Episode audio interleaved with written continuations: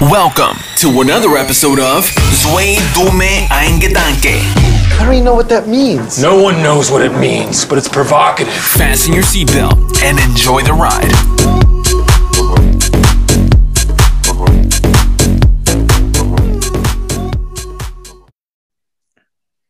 Wir laufen. Herzlich willkommen zu einer neuen Folge von heute wieder drei, drei dumme oder hoffentlich nicht ganz so dumme und ein Gedanke oder ein paar mehr Gedanken. mehr Äh, herzlich willkommen, äh, Lukas.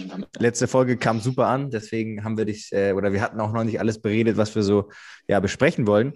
Und ähm, ja, herzlich willkommen. Wie geht's dir? Wie, wie fühlst du dich? Diesmal sehen wir uns auch nicht wie beim letzten Mal. Ähm, Ja, das ist eigentlich ganz schön, ne?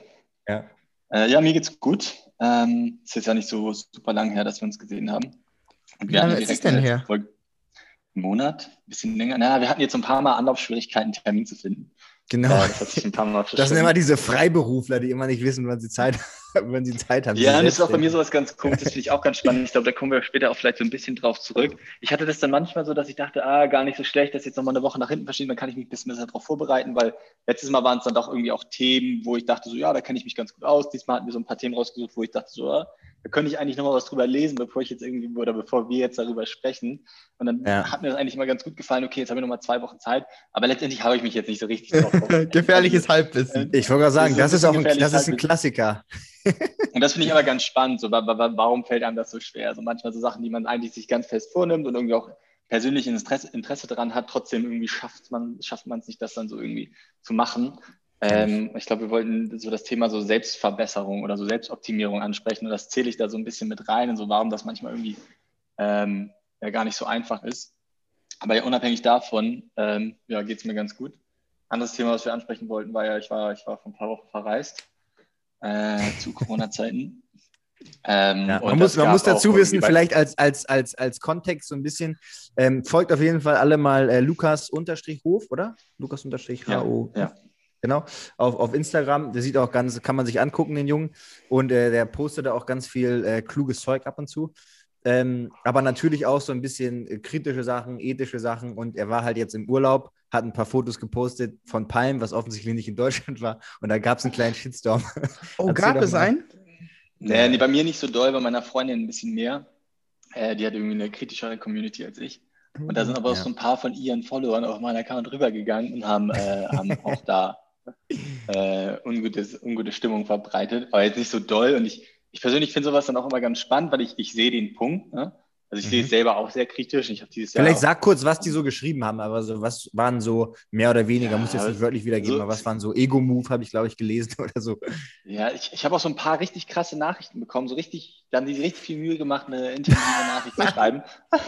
Aber Sollen wir ich die hier mal gut, also vorlesen? Hast mein- du die da? Wollen wir die mal vorlesen, vielleicht eine? Oh, ich, ich müsste die jetzt die- raussuchen, das könnte ein bisschen Ja, okay, dauern. okay. Ähm, nee, dann, dann, dann nicht. aber und Lieber ja, aber halt, ich, ich finde ich, ich finde es aber auch ganz gut. Ich meine, wenn man, weil ich finde es besser, als jetzt so einen Kommentar zu hinterlassen, wo man irgendwie so in zwei Sätzen reinschreibt, so als Scheiße von dir, äh, Mhm. sondern wirklich so versuchen zu gehen, warum es einen stört und wie man da rangeht und irgendwie auch so seine Position so ein bisschen schildert. Und ja, ich bin auch so ein bisschen drauf eingegangen, weil ich selber auch ganz spannend finde, so ein bisschen so an meine Grenzen zu gehen, so, okay, wie, wie stehe ich eigentlich wirklich dazu und was macht es mit mir? Dadurch, dass ich Mhm. gerade da bin und selber gemacht hat, habe ich natürlich eine andere Meinung, als wenn ich jetzt nicht da wäre. Also inwiefern, inwiefern beeinflusst mich das hier gerade? Ähm, ja, und es gab so zwei Hauptpunkte. Einmal so, so, so die Gefahr gegenüber der anderen Menschen, denen man da irgendwie begegnet, äh, sei es jetzt irgendwie am Flughafen oder auf den Seychellen, Mhm. in einem, oder ich war auf den Seychellen, aber die, also die meisten wussten nicht, dass ich auf den Seychellen bin. Dann ging es eigentlich immer darum, irgendwie in einem weniger gut entwickelten Land zu sein als Deutschland jetzt, wo das Gesundheitssystem viel schlechter ist. Und angenommen, du steckst dort dann Menschen an, ist es, äh, wird es halt als sehr problematisch irgendwie angesehen. Dann gibt es noch ähm, das Argument der Solidarität, dass es unsolidarisch sei den Menschen in Deutschland gegenüber, die jetzt alle nicht verreisen und denen das jetzt, ja, da gab es auch so zwei Seiten wieder. Eine Seite hat gesagt, es sei generell unsolidarisch, man kann es nicht machen. Die andere hat gesagt, ja, es ist ja offensichtlich erlaubt und es gibt Regularien dazu. Äh, also du kannst es machen, aber wenn du es machst, dann zeig's nicht, weil damit drückst du den Menschen hier, die es nicht machen, halt voll ein rein. Ähm, genau. Und Das wären wir war, so, das war so. Finde ich eine interessante Frage. Wie stehst du denn dazu, wenn jetzt die Thematik, die wird ja wahrscheinlich bald kommen, die ersten geimpft sind, dürfen die dann wieder alles machen? im Vergleich Oh. zu, ich bin noch nicht. Da habe geimpft. ich, da hab ich eine andere Meinung. Da, also da habe ich, da hab ich äh, mir auch schon ein paar Gedanken drüber gemacht, finde ich einen guten Punkt, Sebastian. Weil ich finde, da ist es so, weil jetzt im Endeffekt Sach gewisse Sachen sind ja erlaubt in einem Rahmen, wenn du trotzdem noch gewisse Sachen beachtest, sage ich mal. Aber da ist es ja so, ich würde mich ja direkt impfen lassen, darf aber vielleicht noch nicht geimpft werden oder kann nicht geimpft werden. Deswegen wäre das dann vielleicht schon wieder irgendwie unfair, dass man, ähm, sage ich mal, vielleicht einige Sachen nicht machen darf. Weißt du, wenn ich zum Beispiel sage, okay, jeder darf, äh, ihr dürft verreisen, wenn ihr geimpft seid, ich würde, würde mich aber impfen lassen wollen, darf es, kann es aber nicht. Dann finde ich es nur fair, wenn es die Möglichkeit gibt, dass du dich impfen lässt, einmal davor. Aber würdest du dann sagen, die anderen dürfen nicht verreisen? Sondern jeder wartet, bis Stefan auch geimpft ist. Ja, ich finde, das finde ich, ja, ich finde das tatsächlich, ähm, also wenn es in Fair Aussicht, ist es? ich finde, wenn es in Aussicht steht, dass du in den nächsten, keine Ahnung, jetzt sagen wir mal einen vernünftigen Zeitraum, in den nächsten ein bis zwei Monaten geimpft werden kannst, Mhm. dann finde ich es okay, dass dann alle, die geimpft sind, verreisen können. Aber wenn man jetzt sagt, okay, erst werden alle die durchgeimpft und ganz am Ende kommen die Jüngeren, Gesunden oder so, das ist aber dann vielleicht erst in vier, fünf, sechs, sieben Monaten, die dürfen dann erst verreisen, dann würde ich es nicht fair finden. Das wäre so mein Punkt. Hm. Fair einfach finde ich es auch nicht. Aber ich würde es, glaube ich, trotzdem machen. Ich würde ich würd sagen, du, wenn jetzt äh, irgendwie ein 40-Jähriger sagen darf, ich darf wieder essen gehen, weil ich geimpft worden bin und ich muss mich Mhm. noch gedulden, glaube ich, würde ich fast sagen, go for it. Wäre zwar beschissen, aber boah, schwierig. Wie- was Also ich du, finde, Lukas? Ich kann Das- natürlich verstehen, dass du da individuellen Perspektive, also von aus meiner Perspektive aus ist es natürlich blöd, wenn ich dann merke, so ich werde hier gerade benachteiligt in vielerlei Hinsicht. Oh Auf der anderen Gott. Seite, wenn man sich irgendwie so den ganzen äh, Schaden anschaut, den diese Krise so mit sich bringt, äh, gerade so die wirtschaftliche Seite davon, äh, ist es halt extrem wichtig, dass man diese Möglichkeiten irgendwie dann auch hat, dass die Menschen, wo man jetzt sagt, die sind geimpft und die können wieder sicher diese ganzen Sachen machen, dass man die auch ich diese. Sachen machen lässt, damit man irgendwie Ja. alles wieder so ein bisschen zu so einem Normalzustand bringen kann. Aber trotzdem Ja. kann ich natürlich deine Seite auch verstehen.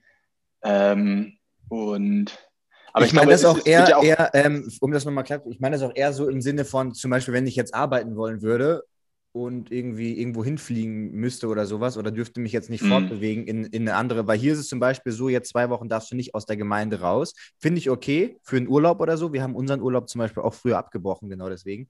Ähm, Mhm. aber wenn ich jetzt arbeiten müsste und die würden sagen, nee, du darfst aber jetzt nicht mehr arbeiten, weil du bist noch nicht geimpft und die anderen dürfen das aber, weil die schon geimpft sind, dann würde ich so ein bisschen, Aber das darfst du So. ja. Ich meinte jetzt eher so Genau. bezogen auf diese ganzen Freizeitaktivitäten, ja, Essen gehen und so.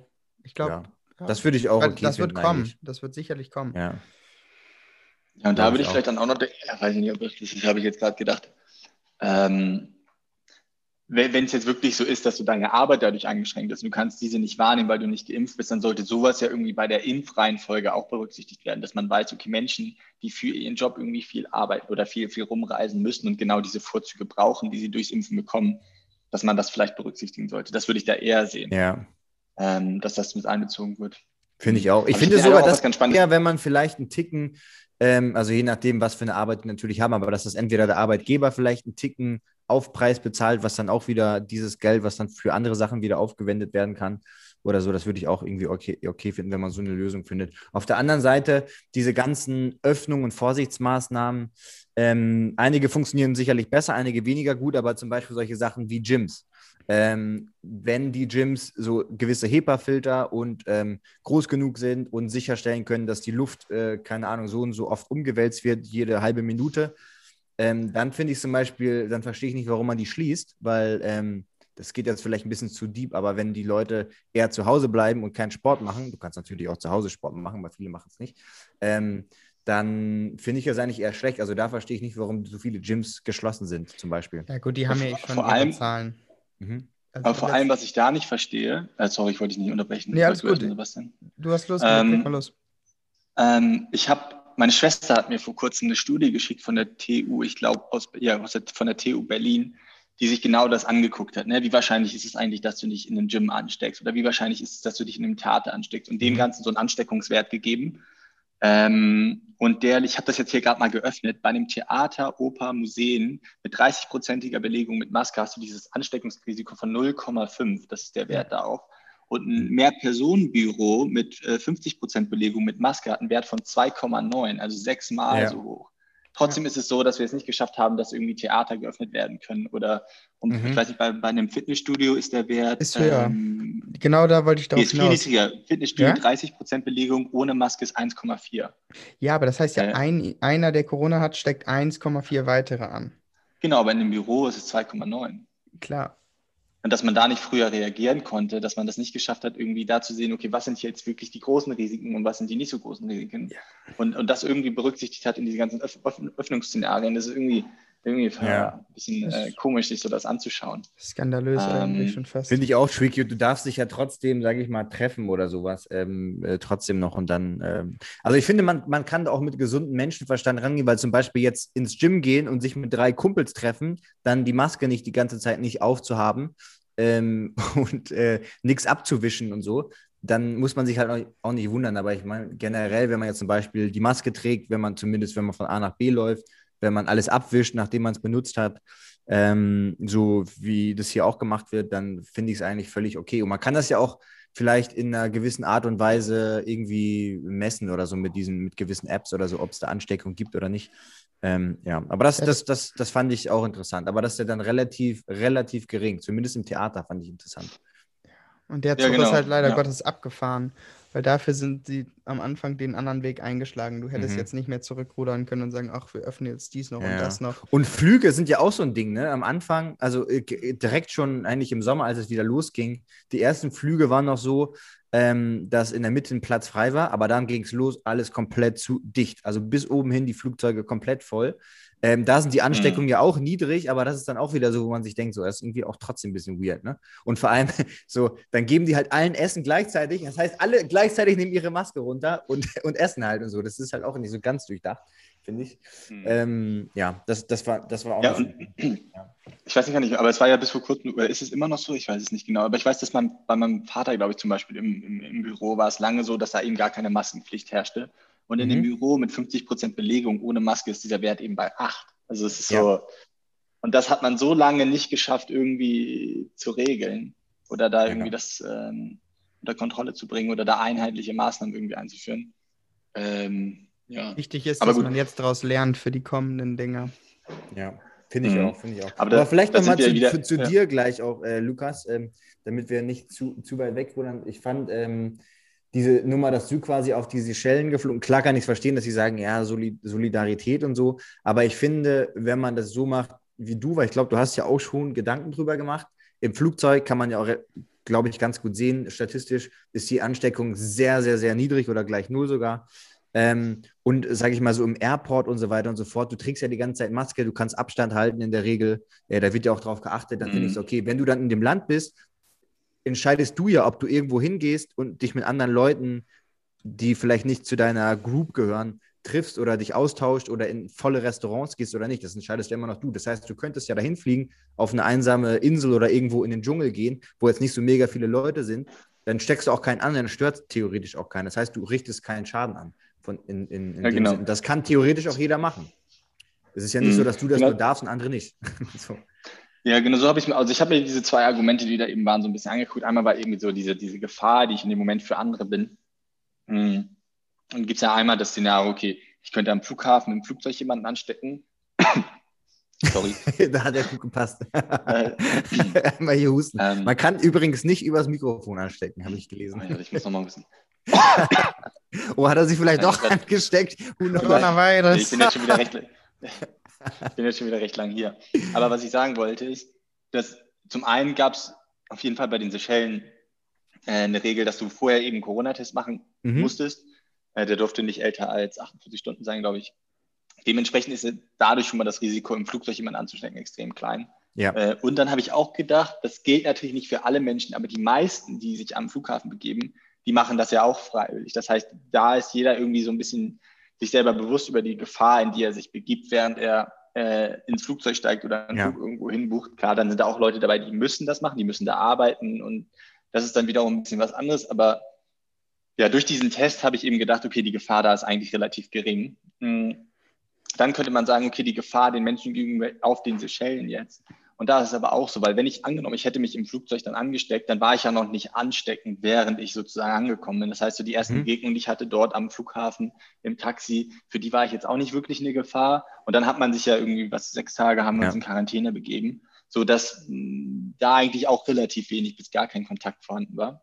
Ja. Ähm, das heißt, für mich war es mehr so dieses Argument der Solidarität. Ähm, inwiefern Ja. man jetzt irgendwie den Mitmenschen gegenüber eine Verantwortung hat, auf sowas zu verzichten wie eine Reise, während es eben ganz schön viele tun. Und da habe ich für mich am Ende so entschieden, ja, ich sehe das auch. Ich sehe dieses Argument und ich kann das auch gut nachvollziehen und ich will, glaube ich, gar nicht so viel dagegen argumentieren, weil wenn man glaubt, dass Solidarität so einer der, der Grundwerte ist, die wir irgendwie, zu dem wir Bezug nehmen sollten bei unseren Entscheidungen, dann ist es auf jeden Fall so, dass eine Entscheidung jetzt zu dieser Zeit zu verreisen und das so zu kommunizieren auch problematisch gesehen werden kann. Trotzdem habe ich für mich so ein bisschen hinterfragt, ist Solidarität wirklich dieser, dieser Leitwert, den wir, den wir so haben und der uns allen so wichtig ist? Weil dann habe ich eigentlich gedacht, so wenn wir jetzt mal weg von Corona gehen, in vielerlei Hinsicht verhalten wir uns gar nicht solidarisch. Und das Mhm. ist meistens eigentlich nicht das, was uns, was uns antreibt, sondern da gibt es viele andere Dinge. Und dann habe ich mich gefragt, wieso ist das jetzt gerade so? Natürlich ist es durch diese Pandemie nochmal viel wichtiger geworden, aber warum ist das jetzt zu was geworden, was man irgendwie anderen dann so vorwirft, wenn sie es nicht so an den Tag legen? Weil ich glaube, gerade beim Reisen gibt es auch viele andere Gründe, warum Menschen gerade nicht wegfahren, weil es einfach super kompliziert ist. Ähm, es ist viel aufwendiger, es ist teurer, weil du die ganze Zeit Corona-Tests machen musst. Das sind, einfach, das sind einfach extrem viele Gründe. Und dann fährst, dann gibst du so viel Geld aus für deine Reise und kannst du vorher gar nichts machen, weil nichts offen hat, du in Quarantäne bist.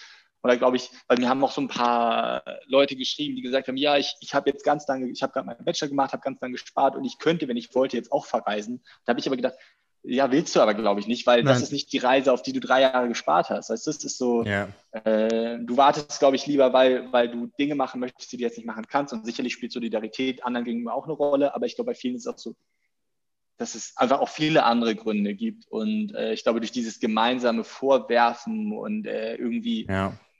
Sich darüber aufzuregen, kommen wir auch nicht weiter. Aber trotzdem verstehe ich, wenn man es jetzt bei mir gemacht hat. Aber das Ausmaß des Ganzen hat mich so ein bisschen erschrocken. Wie war es bei deiner eine- Freundin jetzt eigentlich, wo das ja ein bisschen mehr so war? Die ist ja, glaube ich, auch so ein bisschen, ähm, ja, setzt, setzt sich für verschiedene Sachen ein und so. Du meinst, da war es ein bisschen, die war ein bisschen kritischer. Was gab es da so für Kommentare? Mhm. Und hat sie das vielleicht psychisch auch noch mal so? Weil manchmal ist es ja schon, dass man denkt, oh, bin ich jetzt so ein schlechter Mensch oder so? Mhm. Ja, für sie war es auf jeden Fall krasser als für mich, weil es einfach durch die, es waren einfach mehr davon. Ich glaube, das macht es dann einfach so mit dir. Wenn es jetzt eine Person schreibt, denkst du, hm, ja, kann ich verstehen, aber wenn es dann irgendwie 100 sind oder 200 sind, dann, dann äh, fühlst du dich auf jeden Fall dadurch anders. Obwohl, ich glaube, so inhaltlich war es meistens dasselbe. Da war jetzt irgendwie nichts groß anderes. Es war immer, es war immer die Solidarität und es war immer die Gefahr für andere. Ähm, und dann war es noch das Zeigen des Ganzen, so was viele, was viele dann äh, so ein bisschen bösartig gestimmt hat. Hm, ja, das finde ich auch nochmal so ein ganz, ganz spannendes Thema. Ich will gar nicht so lange reden, aber äh, bei dem Zeigen habe ich dann nämlich auch gedacht, weil eine hat, glaube ich, geschrieben, ähm, ich kann, jetzt meine ich auch schon, ich kann wegfahren, aber dann soll ich es den Menschen in Deutschland nicht zeigen, weil das wäre nicht fair, weil du gerade was machst, was die nicht machen können. Ja, ist doch Und dann habe ich aber ja. gedacht, Ja. erstens könnten ja. sie es, aber na gut, aber das war, das, das, das war jetzt jemand, glaube ich, die hat als, ähm, die hat in einem Krankenhaus gearbeitet Ja, da und ja dementsprechend nichts war sie ganz stark. Nee, da kann ich natürlich nichts für. Und dann könnte man sagen, ja, du kann, musst mir ja nicht folgen, dann siehst du es auch nicht. Ähm, und ich, ich kriege das jetzt Ja. nicht so, so zusammen, was ich da gedacht habe. Aber es ging so ein bisschen darum, dass ich ja theoretisch durch so eine internationale Plattform wie Instagram und ich habe eine relativ internationale Community, immer Menschen auch aus unterschiedlichen Ländern, vielleicht auch aus Ländern, die so, weiß ich nicht, ärmer sind als Deutschland, immer irgendwie einen Lifestyle präsentieren, Ja, eben. die Das- vielleicht das so nicht haben können. Hinzu kommt noch, dass vieles von diesem Lifestyle auch so ein bisschen nicht, nicht gestellt, aber irgendwie es ist ja nicht die Realität. So, ne? Das muss man ja schon sagen bei vielen Dingen. Ähm, Ja. Und, und das, das mache ich ja dann auch, aber das wäre ja basierend auf der Argumentation auch nicht in Ordnung. Das heißt, ich könnte ja immer nur das machen, was alle anderen auch gerade machen können. Und das habe ich auch nicht so gesehen. Ähm, Ja, und das, das, so ein seh- das sehe ich auch, das sehe ich auch nicht so, weil da ist ja ganz klar der Punkt, das ist ja völliger Blödsinn, weil äh, sowieso können sich ganz viele keinen Flug und keinen Aufenthalt auf den Seychellen leisten, weil es Ja. relativ teuer ist und viele können sich das einfach nicht leisten. So. Ähm, da kannst du ja auch sagen, okay, dann darf jetzt auch keiner mehr irgendwie sein Auto posten, muss eh jeder wissen, ob man es macht oder nicht. Aber äh, so, das ist ja, das ist ja Blödsinn, weil es gibt ja immer Sachen, die du nicht haben kannst, die andere haben. Aber das, da muss man sich, glaube ich, selbst hinterfragen und sein Mindset, warum, warum trifft mich das jetzt so? Weil Als Ja. ich das gesehen habe, Lukas, dass du weg warst, dachte ich so geil, voll inspirierend. dachte ich, oh, geil, da will ich auch mal hin, voll nice. Geile Palmen und so, es voll, sieht voll schön aus und so. Ich habe mich eher für dich gefreut und denke nicht so, dieser Penner, ey, so ein Wichser, kommt der hier so, so, so würde ich ja nie denken, weißt du? Da glaube ich, muss man sich selbst immer Mhm. hinterfragen, was, was mache ich denn? Und nur weil ich jetzt solidarisch sein möchte, heißt das ja nicht, dass ich mich jetzt schlecht fühlen muss, weil ein, ein anderer das nicht macht. So, dann kann ich doch trotzdem Mhm. sagen, ich bin glaube, die solidarisch. wenigsten, die dir da geschrieben haben, haben sich nicht mal mit zwei oder drei Leuten in irgendeiner WG oder sonst wo getroffen. Also gerade so diese Mhm. Ja, Moralapostel auch ganz spannend. und, und, und, und die, die Internet-Warrior, die dann da loslegen, weil sie irgendwo Palmen und Strand sehen. Das ist halt das. Ich glaube, ich kenne keine einzige Person, die nonstop Corona-legitim unterwegs ist. Und das sind alles feine Leute, wo man sagen würde, die haben keinen Bock darauf, irgendjemanden zu gefährden, irgendjemanden anzustecken. Ähm, aber zum Teil sind die Regeln auch so unrealistisch, dass es fast unmöglich scheint, äh, da niemandem irgendwo auf die Füße zu treten. Ja, finde ich auch. Also ich finde, wir haben das ganz gut abgehandelt, das Thema Solidari Solidarität eigentlich. Mach mal Ähm, kurz ein Bild, Jungs. Weil gerade. Moin. Ähm, weil gerade, ich meine, wir hatten doch auch, äh, das wurde, glaube ich, jetzt, ähm, wurde das gecancelt, die Solidar der Solidaritätszuschlag, das ist ja auch so ein, so ein Ding in Deutschland, was, was eine lange Geschichte Ja. hat, ähm, was ja, glaube ich, noch zurückgeht auf die äh, Besetzung, Zweiter Weltkrieg und so weiter und so fort. Ähm, für die Zerstörung und sowas, was, was Deutschland da unter anderem angerichtet hat. Aber ähm, ja, also von daher hat es eine, hat's eine lange Geschichte, dieses Solidaritätsding. Ähm, und ich finde das auch in einem gewissen Maß halt schon irgendwie wichtig und auch einen guten Wert eigentlich, aber da muss man echt sich hinterfragen, was heißt denn jetzt genau Solidarität und so. Äh, ich finde, das haben wir ganz gut auf den Mhm. Punkt gebracht. Ich würde sagen, ab zum nächsten Thema. Ähm, vielleicht, wir hatten noch, äh, fand ich ganz interessant, Selbstoptimierung, Cognitive Enhancement und so weiter. Ähm, weil gerade auch Sebastian und ich sind da ja auch so ein bisschen unterwegs mit Sleep Tracking und Apple Watches und Ja. wie viele Schritte gehe ich und wie ist meine äh, Sauerstoffsättigung im Blut und keine Ahnung was. Ähm, ja, wie, wie stehst denn du dazu, Lukas? Was würdest du denn sagen? Und vor allem, weil gerade, das kommt immer mehr dieser Trend, glaube ich, auch so, und das wird, glaube ich, in Zukunft leider oder vielleicht le- auch leider nicht so sein, dass ähm, gewisse Leute mehr für ihre Krankenversicherung noch bezahlen müssen, weil die vielleicht schlechtere Ja, Werte bei ihrer Apple Watch haben. so. Ist das Ja, fair oder das nicht? Finde ich, das finde ich, das finde ich super spannend, die Frage. Ähm, Mhm. Ich habe ich hab da so ein ganz nices Beispiel. So ähm, sollten Leute auch mehr für ihre Krankenversicherung fahren, wenn sie, wenn sie, wenn sie angeben, dass sie einmal im Jahr Skifahren gehen. Was sicherlich so einer für den Durchschnittsmenschen der gefährlichsten äh, Jahresurlaube Ja. ist, in die man sich begeben kann. Ähm, weil die Verletzungsgefahr einfach extrem hoch ist und meistens sind es ja irgendwie welche Seen, die dann reißen, wo, wo, wo du dann erstmal auch ein halbes Jahr ausgenockt bist, äh, oder nicht ausgenockt, aber wo du ein halbes Jahr weiß in die Therapie brauchst, um das alles wieder aufzubauen. So Ja. nach der Herangehensweise würde man ja sagen, ja, schon, ne, solltest du. Oder Leute, die rauchen, sollten auch mehr Geld bezahlen. Ähm, ja, so ganz Ja, ich finde, ja. jetzt keine Meinung zu. Vielleicht sollte man das dann eher so regeln, dass man, ähm, dass alle Skigebiete eine pauschal Skisteuer oder so, vielleicht gibt es sowas auch, ich weiß gar nicht, Steuer, Ja, dass das irgendwie so umgemünzt wird, Skiversicherung, genau, genau. Weil da stimme ich schon zu. Deswegen ist auch einer der Gründe, warum ich nicht so mega heiß aufs Skifahren bin. Ich bin noch nie Ski gefahren in meinem Leben, aber ich habe letztens in einem Skigebiet geshootet, direkt neben der Ski, also neben der ähm, Abfahrt. Und es ist schon krass. Also wenn die Leute, die es einigermaßen können, wenn die da runterheizen, Halleluja. Wenn da einer mal irgendwie quer fährt oder so, da reinfährt, das ist schon nicht ohne. Ähm, Ja, auch wenn ich da, also wenn ich da, krass. ich, ich, ich fahre super gerne Snowboard Ja. und wie, wie häufig mache ich das? Maximal einmal im Jahr, früher als Kind recht viel und wenn ich da dann unterwegs bin, stehe ich halt mega drauf, darunter zu heizen ne? und Ja. richtig, richtig schnell zu fahren. Aber ob ich jetzt irgendwie dir sagen kann, dass ich da super die beste Kontrolle über das, was ich da mache, habe, äh, nicht immer, ganz klar. Und, und ob das immer mal wieder gefährlich sein kann für andere, auf jeden Fall.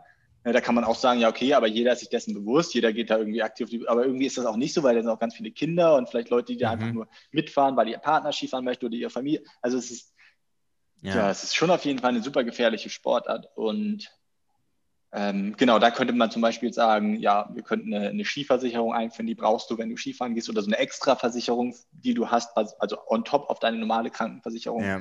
Ähm, aber sowas könnte man ja natürlich auch in Extreme, und das- ins Extrem betreiben und sagen, okay, das müssen Raucher dann auch machen. Aber dann guckst du dir wiederum an, warum rauchen Menschen? Die meisten Leute fangen an zu rauchen. Ich glaube, ähm, wenn sie, wenn sie 14 sind oder 13 sind, äh, und das sind meistens Kinder, und das ist dann wiederum geprägt dadurch, was die Eltern machen, ob die Eltern rauchen, das ist ein ganz ausschlaggebender Faktor, ob du anfängst zu rauchen oder nicht. Ist das so? Ist Äh, das, dann ist- kann man das, äh, ist das so tatsächlich? Es klingt ein bisschen, es klingt ein bisschen komisch gerade, oder es klingt eigentlich nicht komisch, aber ich weiß noch genau, wir hatten mal so einen, ich habe mal einen Podcast aufgenommen mit dem Ethikverantwortlichen der ING-Bank aus Holland.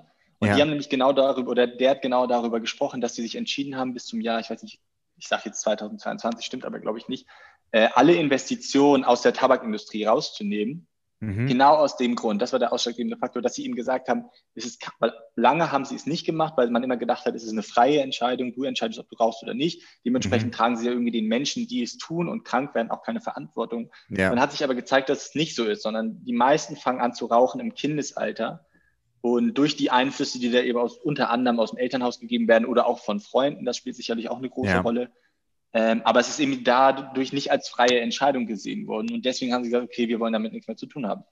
Ähm, und da wäre es dann, genau, das müsste man natürlich auch einbeziehen. Da wäre jetzt mal das Einfache zu sagen, ja, jeder muss selber dafür bezahlen, ob er jetzt irgendwie eine Versicherung ob, oder für seine Beiträge, wenn er raucht, oder muss er mehr bezahlen. Aber irgendwie ist es manchmal auch nicht ganz so einfach. Und ja, deswegen bin ich dann mir gar nicht so sicher, was man da will. Und weil, weil irgendwie läuft das ja auch darauf hinaus, wenn ich für alles extra zahlen muss, dann werde ich ja viel vorsichtiger in allem, was ich mache. Und viele können sich dann vielleicht nicht leisten. Und dadurch hast du halt so eine Gesellschaft, die sich so krass trennt, weil, weil, weißt du, wenn du, wenn du Geld hast, kannst du die ganzen Sachen Ja. bezahlen und kannst viel freier und entspannter leben, als wenn du jetzt irgendwie nicht so viel Geld hast. Das ist, glaube ich, nicht, nicht so wünschenswert. Ich glaube, ich glaube auch da, also ich bin da eigentlich auch ein bisschen, muss ich sagen, auf der Seite. Ich meine, ein ganz wichtiger Punkt ist hier wirklich Wissen und Bildung. Also nicht unbedingt äh, Bildung im, im klassischen Sinne, was für einen Abschluss hast du, sondern wirklich so allgemeine Bildung, Gesundheit und so, wobei das sicherlich mit einhergeht. Ob du jetzt ein bisschen ähm, besseren Abschluss hast, dann bist du vielleicht auch eher geneigt, äh, ein bisschen bewusster bei der Ernährung zu sein. Ähm, aber äh, grundsätzlich finde ich schon so, dass man im Endeffekt ja schon für sein Leben verantwortlich ist. Und wenn man einfach viel Zucker und äh, sich ungesund ernährt, keinen Sport macht, sich wenig bewegt und so, dann ist es schon, finde ich schon ein bisschen einfach so, dann, dann gut, ich würde jetzt nicht sagen, hast du halt Pech gehabt, aber da muss man vielleicht auch als Staat nochmal gucken, wie man das nochmal besser fördert, vielleicht als man es äh, bisher macht, weil ganz Ja, viele Leute wissen gar nicht, wie sie, wie sie sich gesund ernähren und dann machen sie es einfach irgendwie gar nicht oder so. Ja, aber Stefan, der Staat fördert ja genau die Unternehmen, die dir den Zucker reinhämmern.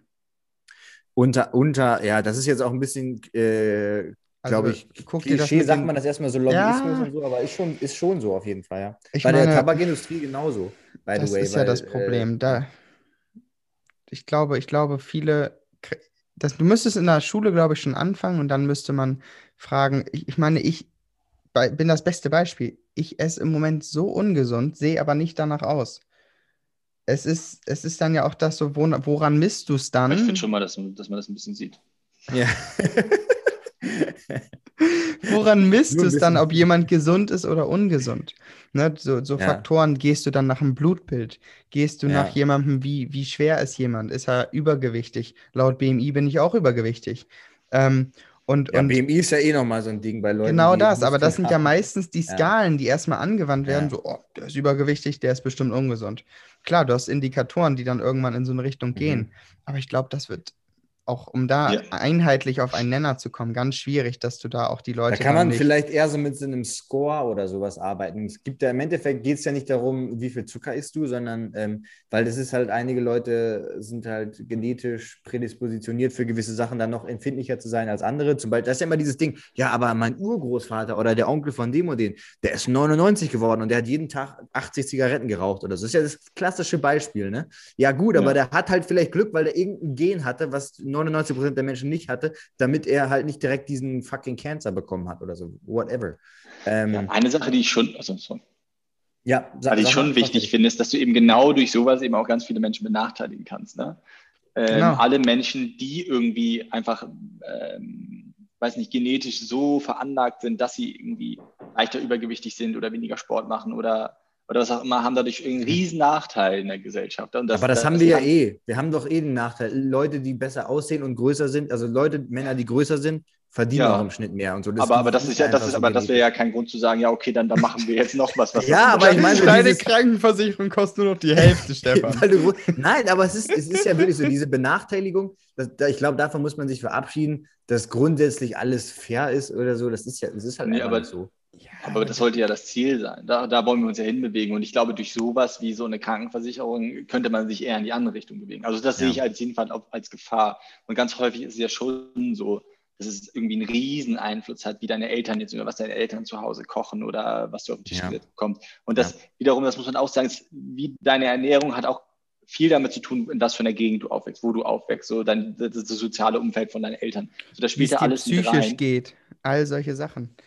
Und das dann wiederum so einzupreisen in deine Krankenversicherung ist, glaube ich, ich glaube, es leuchtet, würde in die falsche Richtung laufen. Man könnte sich das wahrscheinlich Ja. nochmal besser angucken, aber ich glaube, Vielleicht eher auch, wenn man positive, wenn man positive, das heißt, man hat grundsätzlich, also Versicherungen sind ja, würde ich mal sagen, immer nicht relativ, also immer relativ teuer. Also ich gehe nie zum Mhm. Arzt, zahlen halt trotzdem relativ viel dafür. Ähm, aber dass man dann sagt, okay, wenn du hier diesen Score, der wird, keine Ahnung, einmal vierteljährlich oder halbjährlich, äh, das geht sicherlich mit vielen Devices, hast und gewisse Werte hast oder so und so oft zum Arzt gehst, einen Bluttest machst, uns den schickst, ist alles, sieht alles super aus, dann kriegst du, keine Ahnung, 5% Rabatt oder so, dass man quasi einen positiven Anreiz setzt. Ähm, Vorsorgeuntersuchungen zu machen, ganz, ganz wichtig auch, weil äh, Mhm. bei, bei, bei Krebs, gerade bei ähm, Hodenkrebs und so weiter, ist halt das Ding einfach, dass die Leute oder bei Krebs allgemein, du, wir sind, das klingt zwar traurig eigentlich, aber im Endeffekt sind wir noch nicht viel weiter bei der Heilung des Krebs wie vor, äh, ich glaube, ungefähr 50, 60 Jahren, habe ich ganz interessante Sachen letztens zugelesen. Klar können wir die Leute ein bisschen länger leben lassen, aber im Endeffekt sterben sie dann trotzdem meistens daran. Ähm, und das, der einzige Faktor ist, wie früh du es erkennst. Und ähm, Genau, einfach solche Sachen, dass, wenn du sagst, du gehst öfter zur Vorsorgeuntersuchung, dann kriegst du vielleicht einen kleinen Bonus oder so, ähm, dass man positive Anreize setzt, auch für die Leute. Das mit das den macht man aber ja auch Prozenten schon, hast ne? du ja schon, Stefan, übrigens. Nur mit, wenn du jetzt eine Autoversicherung oder so nimmst, fährst du unfallfrei, Ah, okay. wirst du abgestuft. Also du, Ah ja, hast okay. als, als unfallfreier Fahrer bist du relativ günstig dann nachher mit einem gewissen Grundbeitrag. Bist du so ein Vollidiot wie ich und fährst gegen ein Auto, zack, wirst du erstmal wieder hochgestuft. Ja, Und und bei Gesundheit ist es, glaube ich, auch so, ne, dass du ja, Ja. teilweise so positive Anreize setzt durch irgendwie Programme, Sportprogramme durch die Krankenkasse oder Ja. irgendwie Kooperation mit bestimmten Fitnessstudios oder solche Sachen. Oder dass, wenn du sagst, du weißt vor, du gehst dreimal die Woche ins Fitnessstudio, dann zahlt dein Arbeitgeber da irgendwie, weiß nicht, 10 Prozent deines Beitrags. So, das Genau. wird ja schon so ein bisschen, ein bisschen gemacht. Mhm. Ähm, aber ich glaube, ganz wichtig ist ja irgendwie Teil so einer Versicherung ist ja diese, dieser gemeinschaftliche Aspekt. Ne? Alle zahlen ungefähr einen ähnlichen Beitrag und dadurch fängst du halt viele ab, die halt durch irgendwie, was auch immer, äh, in doofe Situationen geraten. Und das finde ich ist eigentlich so was ganz Schönes, dass, dass man so dieses Gemeinschaftliche daran hat. Es geht nicht nur um dich individuell, sondern so, es Ja, ja. alle, alle zahlen einen Beitrag und dann holst du halt die Leute raus, die äh, denen schlecht geht. Ja, ich finde den, den Aspekt finde ja. den Aspekt finde ich auch gut, aber da muss man auch nochmal, weil ich habe auch ein paar Freunde, die in der Versicherungsbranche arbeiten und da geht es natürlich schon so, ne? Die verkaufen ordentlich Versicherung und im Endeffekt geht es ja auch nur um Money, Money, Money, Cash, Money, Millionär so. Also es geht einfach nur darum, okay, jetzt kann ich hier den neuen Firmenwagen mir holen und so weiter. Ja, Und wie viele Abschlüsse mache ich, weil es da richtig, richtig saftige Provisionen für gibt. Und natürlich ist es irgendwie gut, weil die Leute dann für gewisse Sachen versichert sind, ist es auch gut für die. Aber natürlich wird da, also irgendwie, weiß ich auch nicht, da muss man das vielleicht auch nochmal überdenken. Wobei das wird sich, glaube ich, sowieso irgendwann auflösen mit den Versicherungsgeschichten, weil äh, ich glaube, das wird alles noch digitalisierter, so dass du einfach für dich die beste äh, raussuchen kannst, ohne dass du jemanden brauchst, der bei dir vorbeikommt und dir versucht, irgendwas zu verkaufen von einer gewissen Versicherung. Mhm. Ja. Genau, das ist noch so ein Punkt. Aber grundsätzlich findet ihr das gut, dieses ganze äh, Selbstoptimierungsdings, oder findet ihr es nicht so gut? Und machst Ich schalte mich Lukas? sofort wieder ein, Männer. Ja.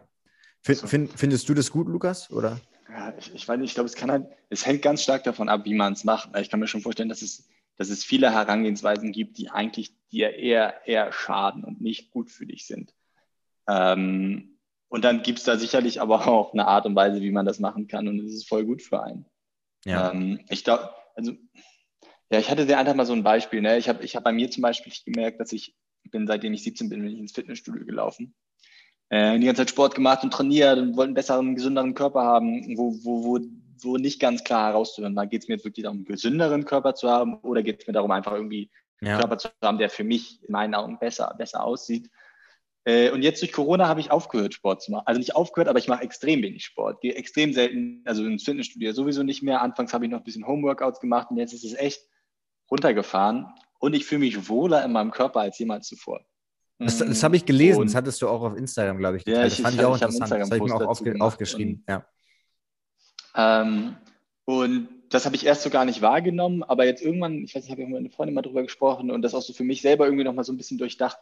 Ja, das ist auf jeden Fall erstmal so eine ganz spannende Erkenntnis und auch eine ganz schöne Erkenntnis und aber auch irgendwie so ein, ja, eine Einsicht, dass ich irgendwie ganz schön lange jetzt irgendwie was gemacht habe, was mir eigentlich gar nicht gut tat. Und ich glaube, das Problem ist jetzt nicht Sport zu machen, aber das Problem war, wie ich Sport gemacht habe oder was ich da überhaupt, Ja. also ob man da Auch mit Sport welcher Intention vielleicht. Ja. welcher Intention. Man, und ich habe mir lange gesagt, ja, und selbst wenn meine Intention die ist, dass ich einfach nur, ähm, weiß ich nicht, mich wohler fühle, weil ich irgendwie einen muskulöseren Körper habe, ähm, ist die Konsequenz ja trotzdem klar, dass es gesund für mich ist. Und dachte so, ja, dann ist es eigentlich vielleicht auch egal, muss ich mich damit nicht Aber das stimmt zum Beispiel gar nicht ähm, äh, direkt. Das, ähm, also man kann nicht direkt sagen, dass ein muskulöser Körper, also ich sage mal über dem Durchschnitt hinweg, ist ein, ist ein muskulöser Körper sogar eher von Nachteil, weil man kann relativ gut sehen, dass ähm, hoher Proteinkonsum, der natürlich unter anderem auch nötig ist in einem gewissen Rahmen, äh, um Muskeln aufzubauen, auch wiederum schlecht ist und eigentlich anti-inflammatory ist. Das aktiviert die mTOR-Pathway. Ich will Mhm. jetzt nicht zu tief reingehen,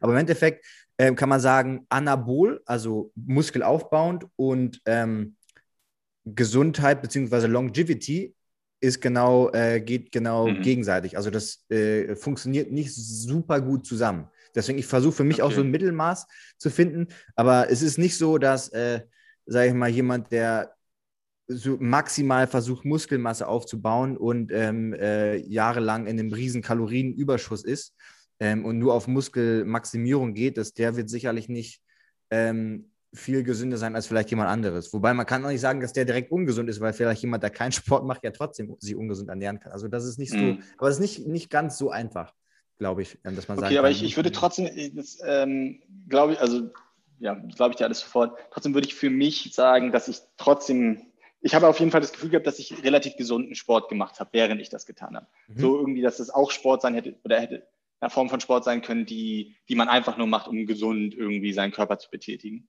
Ja.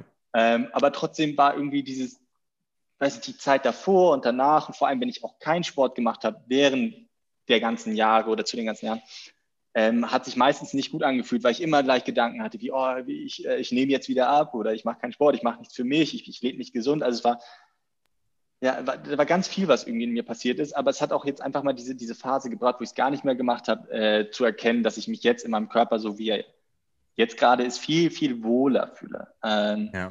und das hat auf jeden Fall bei mir auch ein bisschen dazu beigetragen, diese Selbstoptimierung, weil kritisch zu sehen. Mh, Das ist ja aber auch da trotzdem ja- eine Selbstoptimierung im Endeffekt, weil du optimierst ja dein, also dein, dein Körper beziehungsweise dein Geist, weil das ist ja auch eine Optimierung. Ja. Weil im Endeffekt, was ich immer bei meinen Kunden auch versuche zu machen, ist klar, wir haben dieses Thema gewisse Ge Gesundheitsparameter und vielleicht auch, sie wollen Muskeln aufbauen oder ein bisschen Fett verlieren, wenn sie relativ hohen Fettanteil haben. Aber was immer für mich am wichtigsten ist, dass du dich wohlfühlst. Weil natürlich kannst du einfach mit einer radikalen Diät relativ schnell abnehmen, aber dann fühlst du dich halt vielleicht scheiße. Und was bei mir immer ganz Mhm. wichtig ist, dass du dich halt gut fühlst. Das heißt, du sollst nicht die Ja. ganze Zeit hungern und die ganze Zeit denken, oh mein Gott, ich äh, kann jetzt hier das nicht essen und mir geht es eigentlich voll kacke. Dabei sehe ich aber gut aus, sondern äh, halt eher das Gegenteil. Und Von daher ist es ja trotzdem eine gewisse ja, Optimierung auch, kann man schon fast sagen.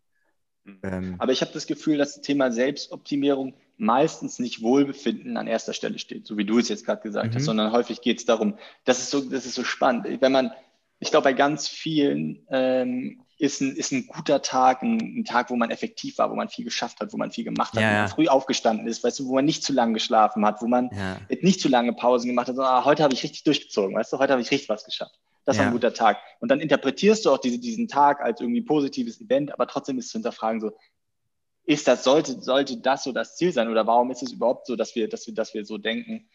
Ähm, und ich glaube, zum Thema Selbstoptimierung kann man ganz viele, ganz viele Prozesse da genau so hinterfragen. So, was ist eigentlich das Ziel von dem, was ich da Ja. mache? So, was ist eigentlich das, wenn ich, wenn ich, wenn ich, wenn ich jetzt anfange, meinen mein, mein Schlaf zu tracken, worum geht es mir dabei eigentlich gerade? Wenn es mir darum, oder früher aufzustehen, geht es mir, geht's mir darum, dass ich früher aufstehe, weil ich mich dann besser fühle, was ja sein kann. Ja. Äh, oder oder geht es mir einfach nur darum, äh, weiß ich nicht, dann in dem Tag mehr zu schaffen oder besser zu arbeiten? Ja. Und dadurch, Oder schlafe ich dann aber auch weniger und das ist eigentlich schon wieder schlecht. so. Ja, genau. Aber es, es könnte ja schon sein, dass wenn ich jetzt irgendwie, ich nehme mir vor, äh, früher aufzustehen, dann mache ich das eine Woche oder ich, ich trainiere mir so ein richtiges Habit an. Ich mache das jetzt drei Monate und merke, oh, Mhm. jetzt passiert es von ganz alleine.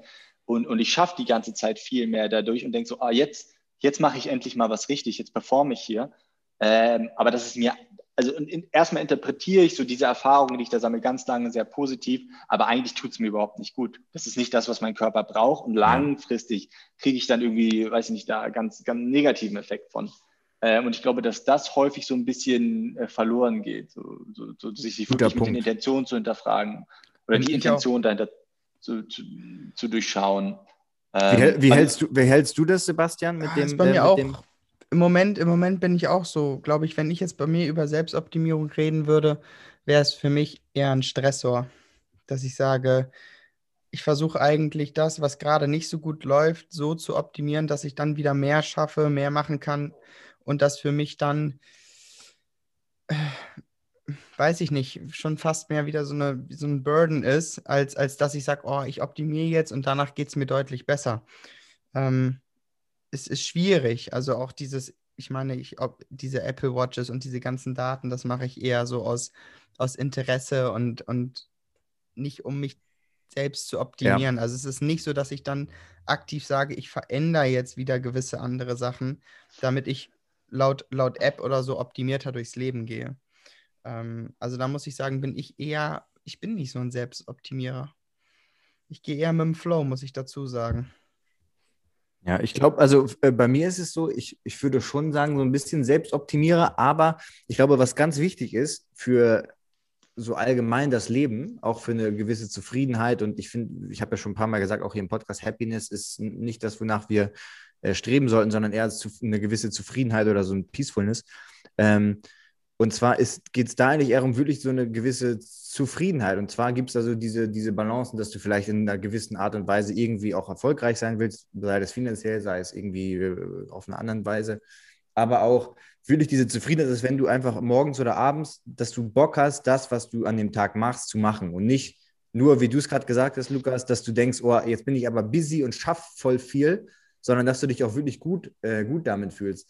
Und so mache ich es auch, äh, oder versuche ich es zumindest zu machen mit, mit vielen Sachen. Ich sehe ich seh diese ganzen äh, Smartphones, Smartwatches, äh, die gewissen Sleep-Tracking-Tools eher so ein bisschen als, ähm, ja, wirklich als kleine Hilfsmittel, aber man darf sich davon echt nicht so viel leiten lassen, weil ähm, klar kann man da schon schnell dazu hinkommen, dass man jetzt irgendwie äh, ja, sich zu viele Gedanken macht um, um, um gewisse Sachen und dann einfach nur noch äh, sich den Kopf darüber zerbricht, warum ist jetzt hier meine, meine Resting Heart Rate hochgegangen, bin ich jetzt hier äh, zu viel gestresst oder nicht, woran liegt das, sondern einfach so ein bisschen, ah, okay, das sieht ja interessant aus, weil ich kann zum Beispiel jetzt bei mir in den Daten sehen, gewisse Phasen hatte ich einfach eine höhere ähm, ja, Resting Heart Rate, also quasi die Herzfrequenz, wenn du nichts machst.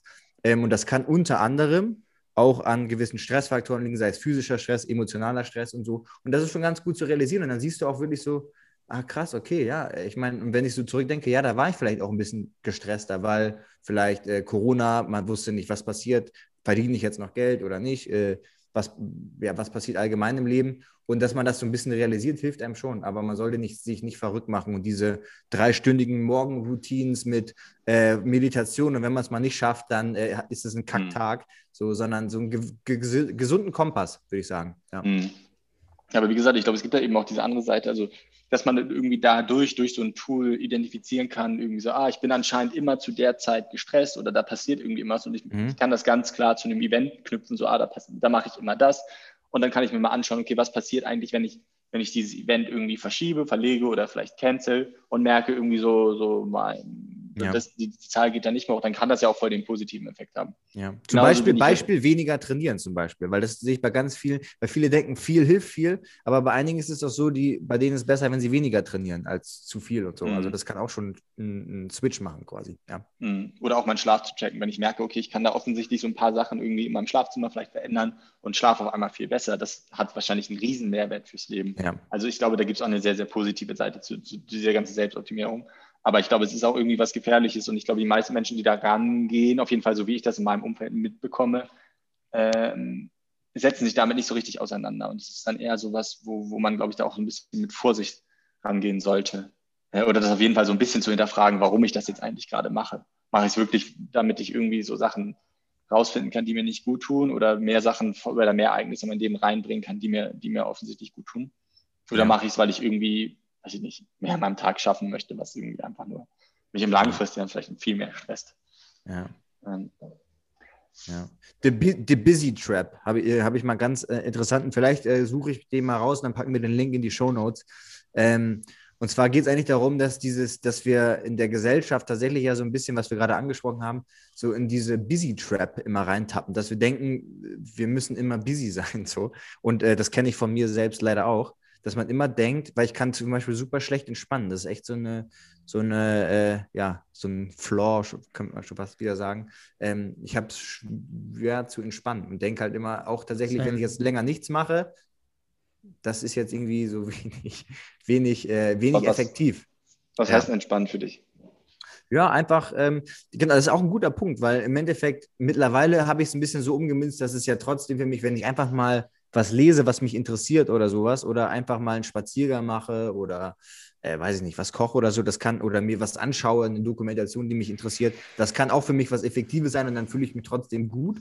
Aber äh, ich glaube, man kommt immer schnell hin, so, oh, jetzt hätte ich aber noch mehr hier machen können oder vielleicht da noch mehr Geld verdienen können oder noch mehr Kunden machen können oder so.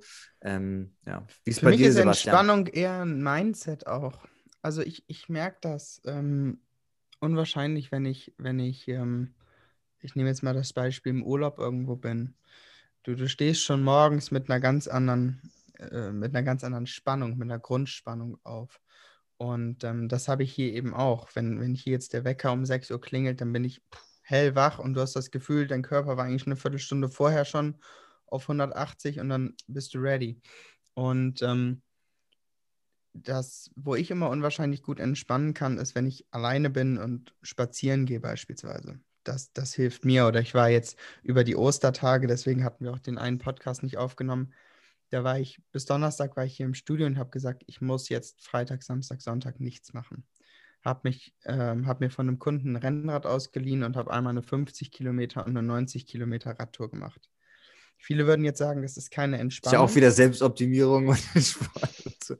Genau das war es eben nicht. Es war für mich ja. so eine, es war einfach so ein Outlet, wo die, wo ich Musik drin hatte und das für mich irgendwo so dieses bewusste Wahrnehmer von der Natur, von dem, was um mich rum passiert, durch Stock und Stein zu fahren. Ähm, das war für mich eine Art der Entspannung, obwohl es eine körperliche Anspannung war.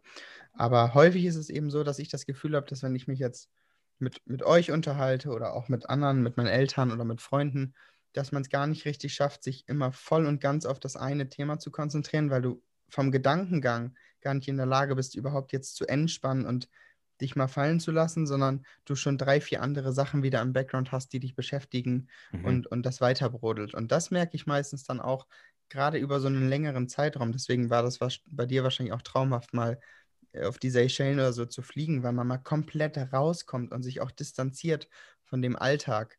Und ich glaube, das ist um, das ist viel, viel wichtiger, als zu sagen, ich, ich mache jetzt eine halbe Stunde hier, sondern auch wirklich mal sagen, ich mache einen Cut, gehe weg von dem, was ich sonst immer tue und, und gibt meinem Körper Zeit, sich auf diese Entspannung überhaupt einzulassen. Das finde ich, braucht mhm. immer eine gewisse Zeit. Ja, ich finde den, den, den Aspekt, den du gerade genannt hast, super, ähm, diese, diese, diesen, diesen, diesen Cut zu haben. Aber der, der und ich lieb's, für mich gibt es, also das sind somit die schönsten, also nicht die schönsten, aber schon sehr, sehr schöne Momente im Leben, wo ich genau das habe so häufig passiert das eben durch irgendwie, dadurch, dass man was macht, was man noch nie gemacht hat. Aber eher im Sinne von, weil ich dadurch schaffe, Muster aufzubrechen, in denen ich jetzt gerade gelebt habe, weil ich mich so an meinen Alltag gewöhne und so in diesem Autopiloten drin bin. Und das ist so eine Möglichkeit, einfach mal zu sagen, Cut. Und auf einmal bin ich so, oh, was passiert hier gerade um mich herum? Das habe ich noch nie gesehen, das habe ich noch nie gesehen. Hier riecht es ganz anders, hier ist ganz anderes Licht. All diese sind so Dinge, dass ich einfach mal wieder in, wirklich proaktiv in so einen Moment reingeholt werde. Und das finde ich ja, das finde ich, wenn man das schafft, so mehr in sein normales Leben zu integrieren, aber das ist sowas, was ich mir eigentlich ich schon vorgenommen habe, es dann aber auch nicht so gut geschafft habe.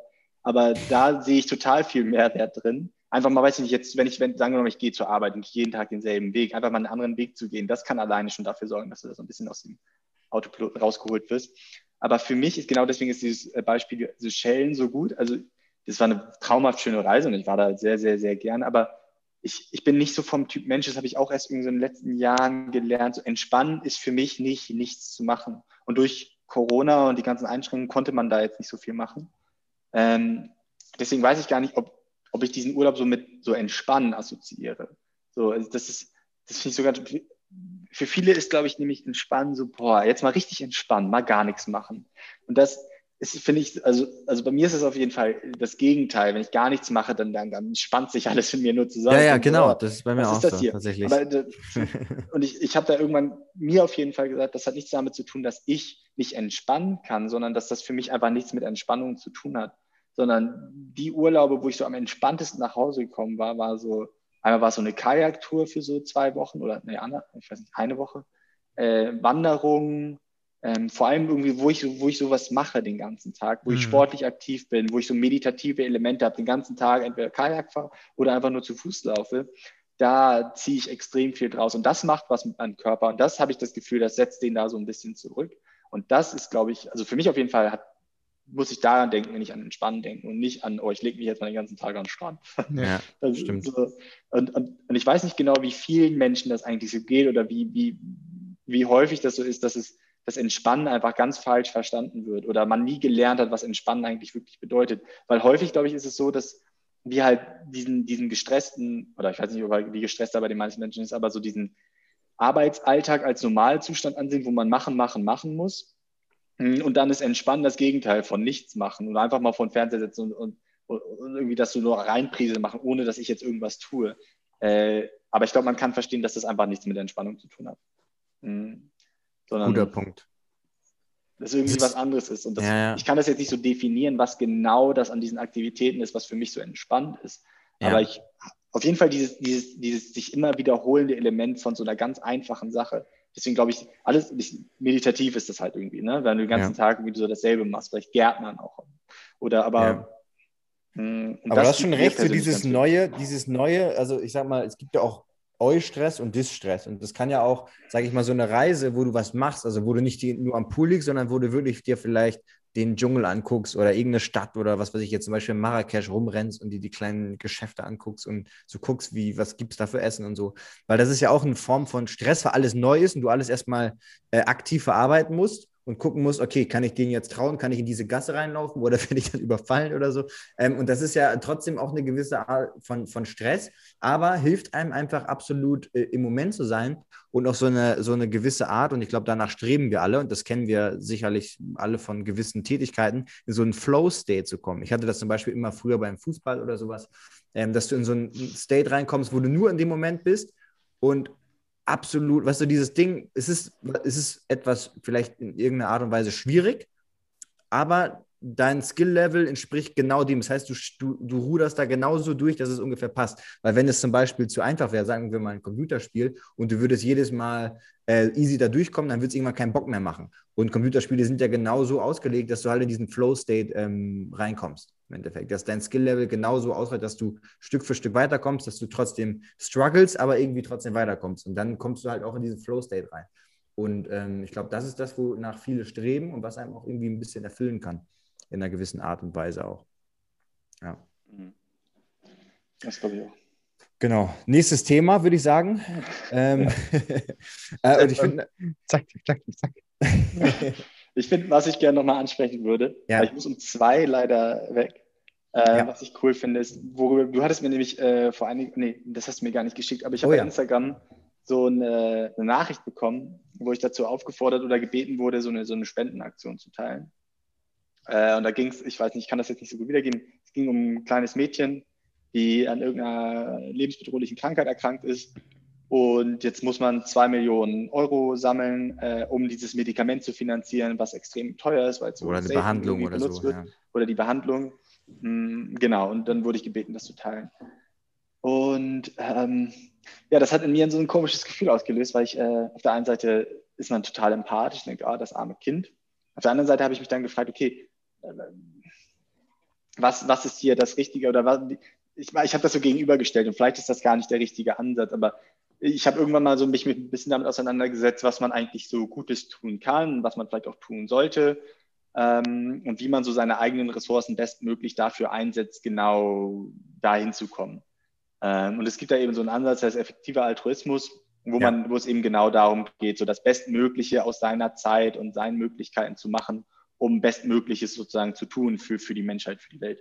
Ja. Äh, und das ist ein recht individueller Ansatz, weil, weil, weil der nicht gesagt wird, okay, jeder Mensch muss jedes Jahr 1000 Euro spenden, sondern du musst halt gucken, so was passt in deinen Alltag, zu deinem Leben und wie kannst du für dich das Bestmögliche tun. Und das ist für jeden eben anders. Für die eine Person könnte das bedeuten, ich, ich setze mich hier äh, in meiner Community ein und engagiere mich und äh, helfe Menschen um mich, um mich herum. Für den anderen könnte das aber sein, ich werde Investmentbanker und gebe 50 Prozent meines Jahresgehalts ab. Ähm, und das ist Guter beides, beides voll okay und, und, und was total Gutes. Und dann bin ich auf eine Organisation gestoßen oder eine, ich glaube, es ist eine Organisation, die nennt sich GiveWell und deren, die setzen sich halt dafür ein, sich, sich andere Organisationen anzuschauen, zu gucken, wie effektiv sind die eigentlich mit dem, was die machen und, und messen das so ein bisschen. Und da hat sich mal irgendwann herausgestellt, dass, dass es ungefähr. Auch wieder glaube, Optimierung eigentlich, ne? so ein bisschen nicht Selbstoptimierung, aber auch eine gewisse Art von Optimierung. Wenn ich spende, wo kann ich es am, am besten spenden? So. Aber Ja, finde ich gut, ja. den Ansatz trotzdem, aber ja. ich finde es da eigentlich total wichtig, weil wenn ich jetzt, angenommen, ich will jetzt Geld spenden und ich sage, das ist irgendwie so, das ist, ist für mich richtig, so, so kann ich immer noch. 10 Prozent von deinem Einkommen zum Aber ich gebe oder jetzt so. 10 Prozent von meinem Einkommen ab. Ja. ähm, äh, dann, dann, dann will ich ja irgendwie auch mit diesen 10 Prozent was richtig Gutes machen und nicht nur irgendwie sowas mittelmäßig Gutes. Könnte heißen, ich gebe das an eine Organisation und von diesen 10 Prozent schafft es die Organisation, einem Menschen äh, das Leben zu retten. Aber eine andere Organisation mit den gleichen 10 Prozent und in derselben Menge an Geld, die ich denen gebe, schafft es nicht nur einer Person das Leben zu retten, sondern auf einmal 15. Also ein Riesenunterschied. Dann macht es natürlich für mich Sinn, dass ich sage, ich will das lieber an diese Organisation geben. Und die haben mal so einen Wert ermittelt. Ich glaube, ich weiß es nicht genau. Ich, ich glaube, es liegt bei ungefähr 2000 Dollar, vielleicht 2500, vielleicht auch nur 1700. Kostet es einem Menschen, das Leben zu retten. Das, aber da muss man ja auch fragen, was heißt denn Leben retten im Endeffekt? Also, Mm, Ja, das heißt ungefähr, dass ein, dass ein Kind, das irgendwie unter diesem, wenn, wenn, wenn das dass eine gewisse bekommt- Krankheit hat, was sonst sterben würde, zum Beispiel oder so. Oder Es, es geht nicht nur, genau, es würde sterben, aber es heißt nicht nur, dass das Kind dann statt sieben Jahre 15 Jahre alt wird, sondern es irgendwie dann auf einmal eine, eine Lebenserwartung von im Durchschnitt 50 Jahren hat oder 60 Jahren. Ja, also es schafft okay. es wirklich ein, ein ganzes Leben zu leben. Und, und dann kann man sich ja angucken, okay, ähm, wo jetzt dieser eine Spendenauf es geschafft hätte, einem Menschen das Leben zu retten mit diesen zwei Millionen Dollar, die sie sammeln, hätte, hätte so eine andere Organisation es geschafft, tausend Kindern das Leben zu retten. Ja. Und dann ist es so ein bisschen, dann fällt es mir persönlich so ein bisschen schwer, dann, wenn ich dann sage, okay, ich, ich bin bereit zu spenden, dann zu sagen, okay, ich, ich gebe mein Geld jetzt dahin, an, an, an dieses Kind, Ja. sondern ich würde dann sagen, dann gebe ich es lieber an so eine Organisation. Äh, aber es ist ähm, voll schwierig, weil da hatten wir vorhin auch kurz drüber gesprochen, auf, Ja. von der emotionalen Perspektive aus, will ich diesem einen Kind das Geld geben, weil ich, weil ich mich aus unterschiedlichsten Gründen, ne, weil ich da so ein Gesicht vor Augen habe und ich weiß, wer überlebt jetzt und wer, wo geht das Ja. Geld hin, wohingegen beim anderen ist es total, ist es eher anonym und ich weiß gar nicht genau, was dann passiert oder wer jetzt gerettet wurde. Ja. Ähm, und das steht dem so ein bisschen im Weg. Mm, Und sieht man auch häufig, wenn, wenn so Spendengelder gesammelt werden von Organisationen, wie die da rangehen, dass sie eben ein Kind auf das Plakat drucken und sagen, hey, hier rette irgendeinen Namen, rette dieses Kind. Äh, Ja. Deine Spenden werden benötigt. Und das habe ich auch vorhin erzählt. Und dann ist es, kann man, gibt es Studien dazu, was passiert, wenn ich jetzt nicht das eine Kind aufs Plakat drucke, sondern das kleine Mädchen zusammen mit ihrem Bruder. Dann, ist, dann werden, wird auf einmal viel weniger Geld gesammelt. Und dann, aber eigentlich geht es ja nicht nur einer Person schlecht, sondern es geht auch noch dem Bruder schlecht. Deswegen ist es eigentlich, würde es Sinn machen, okay, wir brauchen, ich muss ein bisschen mehr Geld geben. Aber dann geht es nicht nur den beiden Kindern schlecht, sondern der ganzen Familie, da drucke ich die ganze Familie aufs Plakat, wird noch viel weniger Geld gegeben. Und dann drucke ich nicht nur die ganze Familie aufs Plakat, sondern sagen wir mal tausend Menschen, äh, so, eine, so eine Gruppe von Leuten, äh, dann geben die Leute auf einmal gar kein Geld mehr. Äh, obwohl eigentlich sollte es das Gegenteil sein. Ne? Es zeigt eigentlich nur, es geht viel mehr Menschen schlecht, aber. Es gibt einen höheren Keiner Need, aber man gibt weniger im Endeffekt. Ja. Ja, das ist auch ganz spannend. Und, äh, ja, Das ist ein guter Punkt. Frage, aber das Ding ist halt, wenn die, wenn genau? Familie, wenn die Familie halt zu dir kommt, oder sei es ein Instagram-Account, wo du halt das Kind siehst, wie es sich vielleicht quält oder wie es an so Schläuchen angeschlossen ist und du jetzt in meinem Fall äh, dann vielleicht auch noch eine Tochter hast in einem ähnlichen Alter und siehst einfach, ach krass, die kann sich einfach aufgrund der Krankheit gar nicht bewegen und so weiter und so fort und das könnte ihr halt das Leben retten, dann sagst du halt nicht so, Ja, nee, aber die, äh, keine Ahnung, 50, 100, was auch immer, wie viel Euro gibst du halt lieber, gebe ich, nee, gebe ich halt den anderen, weil da kann man mehr Leben mit retten. Aber ähm, Giving äh, Multiplier ist auch, äh, givingmultiplier.org ist auch genau äh, dasselbe im Endeffekt, äh, wo die sich versuchen, das möglichst effektiv zu machen. Und die haben eine Untersuchung gemacht.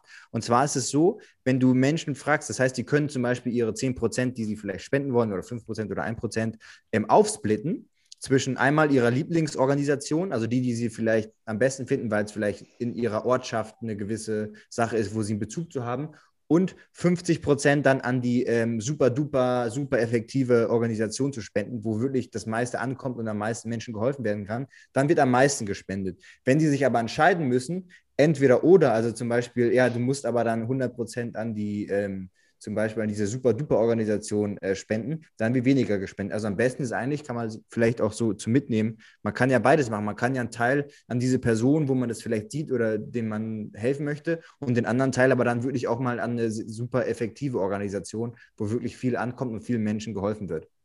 Ja. Aber eigentlich, wenn ich, wenn ich sagen würde, dann stelle ich das beides wieder gegenüber und sage unterm Strich, äh, überleben, wenn ich das aufteile, 50-50, überleben 500 Kinder und wenn ich 100 Prozent an die Super-Duper-Organisation spende, überleben 1000 Kinder, würde ich sagen, ja, dann sollte ich doch an die 1000, also weißt du? Ja, aber das, das hat zumindest die Untersuchung gezeigt, dass das dann leider, dass dann weniger gegeben wird und wahrscheinlich kann man so, okay. wenn man das, wenn man quasi die Möglichkeit hat und sich dessen bewusst, dass man ja beides aufsplitten kann, ähm, dass dann mehr, mehr okay. Geld dabei rumkommt. Aber das ist ja ein bisschen ja. wieder dieses Ding, ne? Ähm, gebe ich einem Menschen einen Tag einen Fisch, dann ist er für einen Tag satt so ungefähr, oder bringe ich ihm bei, wie man fischen kann. Das ist ja ein bisschen dieses Ding, ne? ob du hilfst, ein System zu bauen mit deinem Geld oder ob du einfach auf der Straße einem Obdachlosen das gibst und im Zweifel, ja gut, kauft er sich vielleicht Alkohol genau. davon. Das ist halt auch immer wieder dieses Ding. Du hast zwar das Gefühl, du hast was Gutes gemacht, aber eigentlich hättest du das letzte Jahr jeden Euro, den du gespendet hast, viel effektiver einfach einmal ja. an eine Organisation überweisen können. Ja. Das ist aber, glaube ich, ein ganz entscheidender Punkt, weil ich glaube, mhm. darum geht es häufig, dass ich irgendwie, ich spende nicht nur für die anderen, sondern ich spende auch ganz viel für mich, für mein ja. Gefühl dann, dass ich dann diese Aufteilung dient vielleicht genau dazu. Ich muss 50 Prozent an, äh, oder weiß nicht, ich muss 50 Prozent von dem Geld, was ich spende, persönlich an Obdachlose geben, damit ich die Reaktion einfangen kann, damit ich das Gefühl habe, so, ah, ich mache hier was richtig Gutes und die sagen mir das. Und 50 Prozent gebe ich anonym an irgendwelche anderen Leute. Aber dass, dass da irgendwie auch sowas mitspielt, das ganz viel, aber das ist auch so eine ganze, da geht so die Frage, sind wir überhaupt in unserer Natur altruistisch? Können wir das überhaupt? Oder machen wir es am Ende immer für uns selber? Weiß ich nicht. Ähm, anderes Thema. Ja, ja auch wenn du, wenn du sagst, so, okay, gut, sagen wir mal, ähm, du, du willst 1000 Euro spenden und hast einen Stundensatz von 50 Euro, bist du dann bereit, die Stunden irgendwo vielleicht vor Ort wirklich was zu bewegen mit aktiver Händearbeit? Ähm, ist die ja. Frage, wie viele dann noch dabei sind. Oder ob du sagst, komm, mhm. nimm mein Geld, ihr macht das schon und dann äh, drehst du dich weg und, und vorbei ist die Chose. Geht aber, glaube ich, in beide Richtungen. Ich glaube, es gibt genauso Menschen, die sagen, nee, mein Geld, das möchte ich nicht so weggeben, aber ich helfe gerne mit. So. Ich tendenziell wäre, glaube ich, auch eher so, dass ich sagen würde, ich würde mit dem Geld, was ich investieren möchte, vor Ort dafür sorgen, quasi, dass es dann auch vorangeht. Ähm, mm, genau. Dass du eben das, nicht das, nur das, blind irgendwo reinschießt. Aber das ist, glaube ich, dieses genau dieses, ähm, ja, da steht, das ist so ein gutes Beispiel, glaube ich, wo einem selber so manchmal die Psychologie im Weg steht, wirklich das Bestmögliche zu erreichen. Weil ich, ich, ich muss ja auch manchmal vielleicht einsehen, dass wenn ich jetzt äh, irgendwo, weil das machen ja auch ganz viele, die fahren dann irgendwo hin und helfen da mit der Hand irgendwie eine Hütte aufzubauen oder eine Schule. Aber, aber dadurch, dass das alles Leute sind, die noch nie eine Schule aufgebaut haben, so extrem, so ist es wahrscheinlich in der Realität nicht, äh, dauert das einfach fünfmal so lange, bis die Schule steht. Und Klar, äh, es wäre viel besser, wenn die einfach nur blind ihr Geld weggeben ja. würden. Und aber du hast geilen Content für dein Instagram. Was für ein geiler Aber du hast mega Content für dein Instagram. ja. so, ja, Weil du im glaube, Dschungel bist und, und da so Sachen sich fotografierst, wie du cool den Kindern hilfst. Ja, gut, stimmt. Aber das ist halt wirklich immer die Frage, wie viel, wie viel, wie viel mache ich um für mich selber und, und wie viel mache ich Ich glaube, das ist schon ein großer Teil auch. Ja, man kann da hier auch wieder gucken, weil du kannst ja auch mega viel für dein eigenes, also für dein eigenes Wohlbefinden, für deinen eigenen, ja. deinen eigenen Reichtum machen. Zum Beispiel die Firma, wie heißt die, BioNTech in, in, in, in Mainz, da die Ecke. Ähm, ich meine, die haben jetzt äh, keine Ahnung, wie viele Milliarden Bewertungen und äh, sind wahrscheinlich ein ganzes Stück wohlhabender jetzt. Aber im Endeffekt haben sie ja mit ihrer Forschung, weil sie versucht haben, diesen Impfstoff möglichst schnell zu erstellen, trotzdem einem riesigen Teil der Menschheit vielleicht auch geholfen. So in dem Sinne. Also man kann ja, man kann ja da immer von verschiedenen. Ähm, von Aber verschiedenen auch da, Stefan, die, die Unterstützung, die sie gekriegt haben, sagen wir mal jetzt vom deutschen Staat als Beispiel, und dann aber nachher entscheidet, wer zahlt am meisten für meine Impfdose, Mhm. ist auch eine Diskussion wert zu sagen.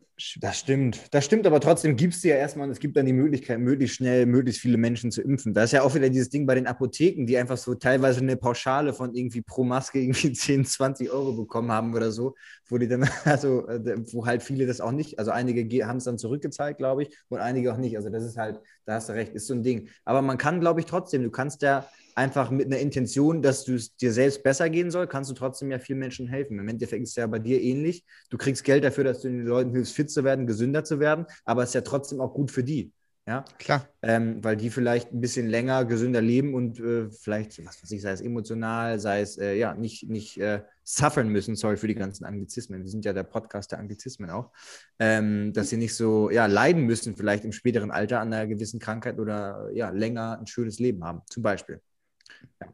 Wäre ja auch so ein Ding, wo du quasi ja den Leuten hilfst, aber auch dir selbst. Oder? Was, wie stehst du dazu, Lukas? Ja, ich glaube auch, das ist, ja, bin mir jetzt gar nicht sicher. Das sind so, auf der einen Seite stimme ich dir auf jeden Fall zu, dass, es, dass, es, dass man genauso irgendwie mit einem Produkt viel Geld verdienen kann und es tut trotzdem ganz viel Gutes.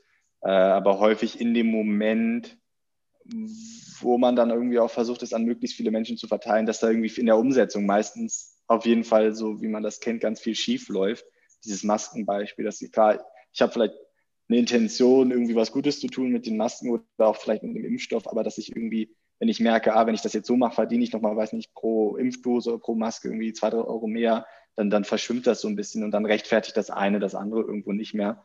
Äh, und ich weiß, ja, und es vielleicht auch manchmal möglich ist, dass ich gar nicht mit dieser Intention da rangehe. Ich will gar nichts Gutes tun, aber dadurch, dass es irgendwie Ja. dass es so durch Angebot und Nachfrage bedient wird und ich vielleicht weiß, ja, aber es, ich, ne, ähm, ähm, dass wenn ich weiß, es, wir laufen auf eine Pandemie zu oder irgendwann wird es sowas geben und es wäre einfach nur schlau, irgendwie, weiß nicht, äh, früh irgendwie in ein Unternehmen zu investieren, was Impfdosen herstellt oder Impfstoffe dafür irgendwie, äh, weiß nicht, an ähm, Impfstoffen forscht, ähm, dann, dann auch ohne die Intention kann ich da irgendwie was super Gutes tun.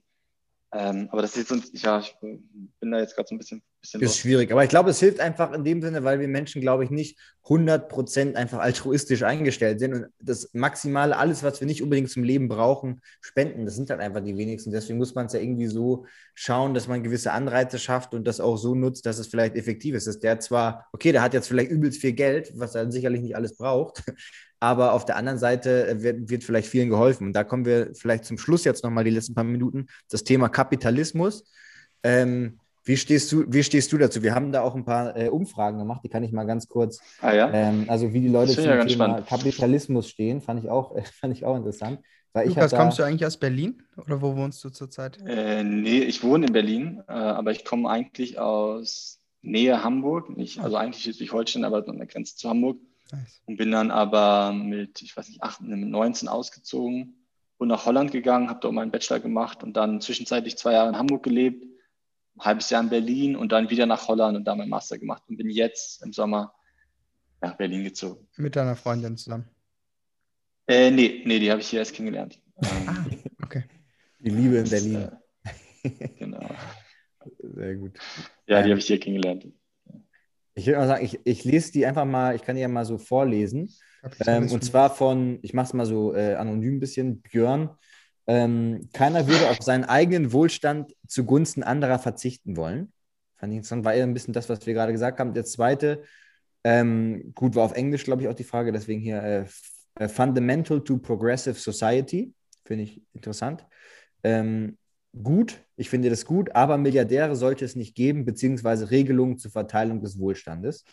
Gibt es ja eigentlich Steuern äh, und so. Äh, Mat Mattis schreibt äh, recht negativ: Schere, arm, reich, Chancengleichheit, Bildung. Und dann ähm, von Micha, unserem Micha, der ist ein kleiner Insider, der hört immer zu, danke Micha. Ähm, das Übel der Menschheit, sämtliche Werte werden dadurch vernichtet. So, jetzt, jetzt sag mal, jetzt sag mal was dazu.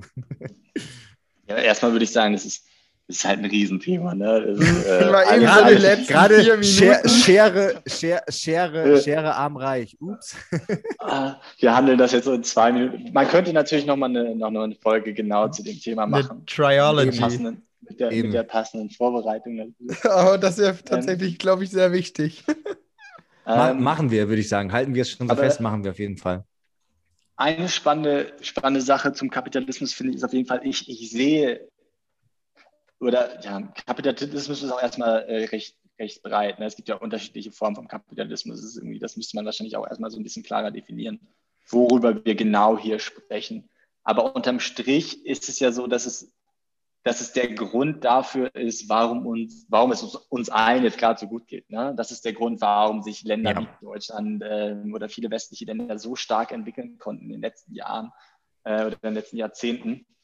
Und Ganz wichtiger Faktor, glaube ich auch, dass man sich dessen mal bewusst macht, ähm, dass es, äh, also man muss sich nur mal die DDR angucken. So, ähm, ja, äh, das ist ja das quasi ein gutes Gegenbeispiel. Klar, alle arbeiten irgendwie, aber im Endeffekt funktioniert es halt nicht so gut. Da ist nur die So. Frage wieder jetzt, ob es dann auf Kosten von anderen äh, manchmal passiert. Auch schwierig. Genau. Oder auf Kosten der Umwelt, das ist auch irgendwie, darf man auch Mhm. nicht vergessen. Oh ja. ja. Äh, aber erstmal, was ich eigentlich nur sagen wollte, ist, es ist so die bestfunktionierendste Marktform, die wir bis jetzt gesehen haben. Und das ist häufig dann so als Totschlagargument nutzt von Leuten, die dagegen oder gegenüber Leuten, die gegen den Kapitalismus argumentieren und dann so, so ja, okay, hast eine Alternative, so, ne? Weil bis Ja. jetzt hat nichts anderes wirklich gut funktioniert. Äh, trotzdem ist es, glaube ich, so, dass so, ja, ich weiß nicht, eine ganz gute Analogie ist, dass die Welt als solches halt, kann man als geschlossenes System betrachten. Und Kapitalismus basiert auf der Annahme, dass, es, dass wir kein geschlossenes System haben, sondern dass, dass immer mehr Wachstum kommt und dass wir uns immer, immer, weiß nicht, mm, ja, einfach nur, dass wir immer mehr wachsen. Und ich glaube, bei einer Wachstumsrate von, ich weiß nicht, was, drei Prozent verdoppelt sich der Wachstum innerhalb von, weiß ich nicht, wie vielen Jahren, 20 Jahren oder so. Mhm. Äh, und das hält unser Planet aber einfach nicht aus, weil es ein geschlossenes System ist. Wie, wie der, wie der, ich habe das irgendwann mal in so einem Video gesehen, wie der menschliche Körper eigentlich auch. Äh, der, der hört irgendwann auf zu wachsen, weil, weil wenn er immer weiter wachsen würde, wenn Zellen sich immer verdoppeln würden, dann nennen wir das irgendwann Krebs. Und, und, Ja. äh, und ich glaube, so ein bisschen ist das mit dem Planeten auch, beziehungsweise sehen wir jetzt ja auch, wenn wir immer so weitermachen, dann, dann geht irgendwann alles kaputt. Und, und ganz viele, ganz viele Aspekte dessen leiden darunter. Wir verlieren unsere Böden, äh, wir verlieren, weiß nicht, die Meere, wir verlieren die Regenwälder und ähm, das darf man irgendwie nicht vergessen und ich glaube, das ist nicht zu verharmlosen. Ein spannender Aspekt, den ich persönlich da häufig sehe, ist, dass gleichzeitig ist halt so, eine, so, eine, so, ein, so ein funktionierender Markt die beste Möglichkeit, äh, aus der Armut herauszukommen. Ne? Das, das ist so ein Argument, das, das habe ich immer wieder gefunden, als ich da über die, über die Textilbranche gelesen habe oder geschrieben habe dass es in vielen Entwicklungsländern so die beste Möglichkeit ist, diese, diese Länder bei der, oder dass diese Länder irgendwie so eine, so eine, so eine Entwicklung, Entwicklung haben, weil es irgendwie eine Branche ist, wo du mit we relativ wenig ähm, ähm, Bildung und Vorkenntnissen relativ viel in Anführungszeichen erreichen kannst und relativ viele Jobs verteilen kannst. Ähm, und wenn man das jetzt zu stark reguliert oder sagt, nee, das erlauben wir in diesen Ländern jetzt nicht, dann nimmt man, nimmt man irgendwie diese Möglichkeit zur Entwicklung.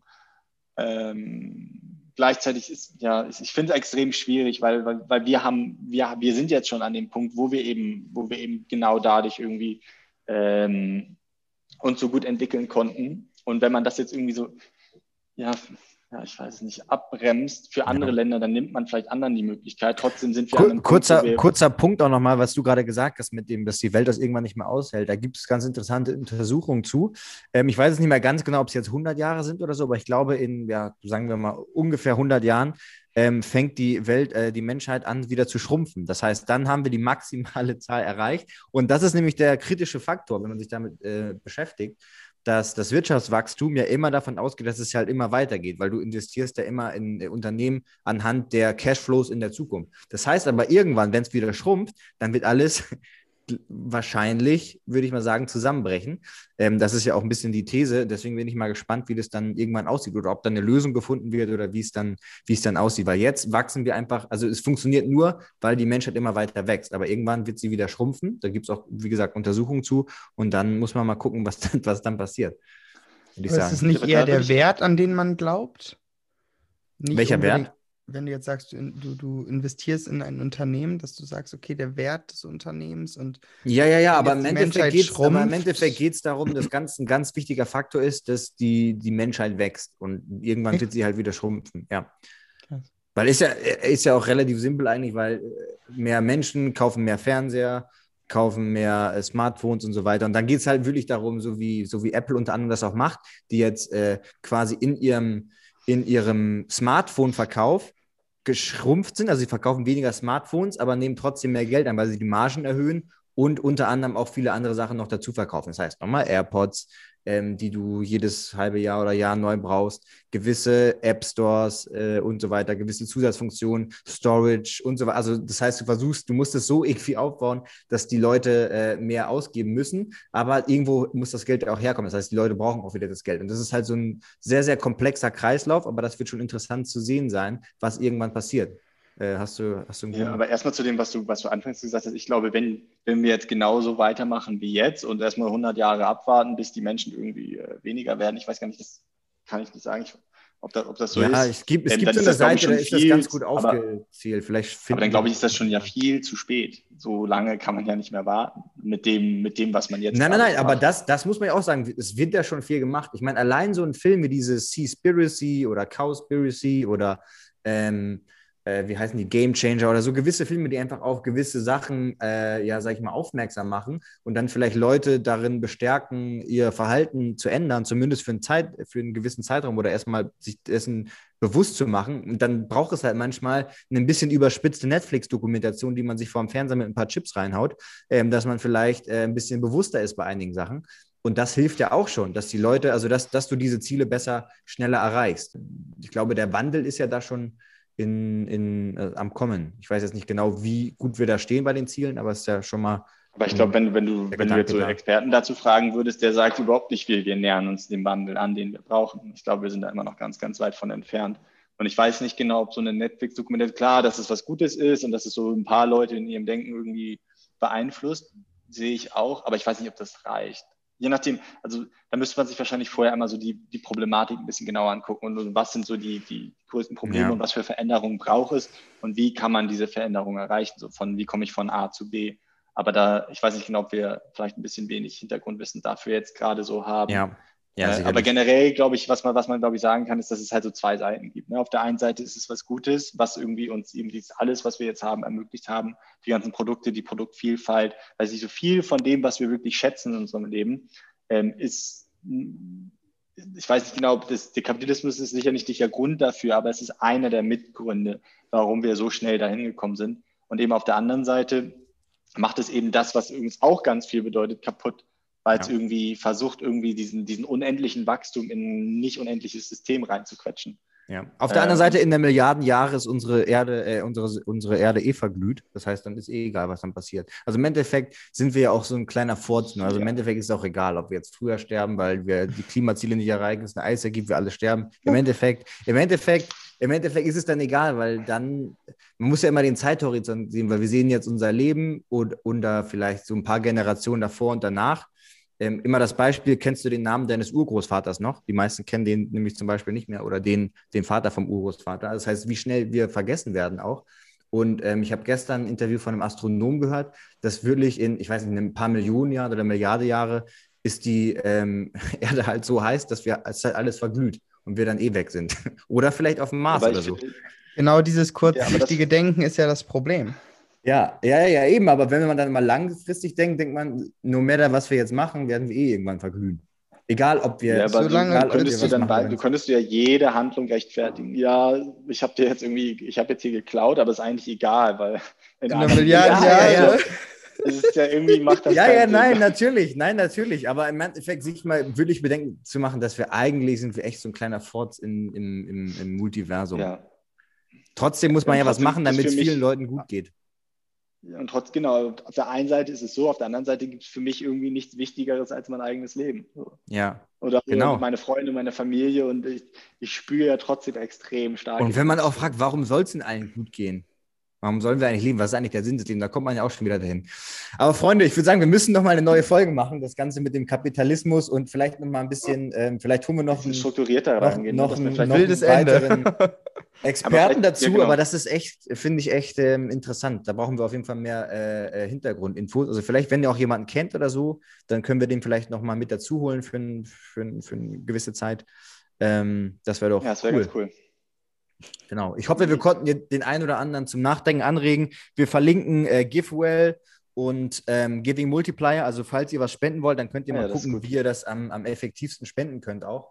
Ähm, und versuchen noch so ein paar Sachen zu verlinken. Ich gucke mal, ob ich diese Seite rausfinde, wo das ähm, nochmal berechnet ist mit der, also wann wir schrumpfen und was das für die Wirtschaft bedeutet ähm, und wann wir verglühen. und ähm, ja, ansonsten vielen, vielen Dank, Lukas. Vielen Dank, Sebastian. Und ich würde sagen, haltet die Ohren steif. Euer Wort ist das letzte. Cheerio. Ciao, ciao. Ja, see you soon. Bis dann. Ja, bis denn. Tschüss. Oder soll ich noch was sagen? Nein, alles gut.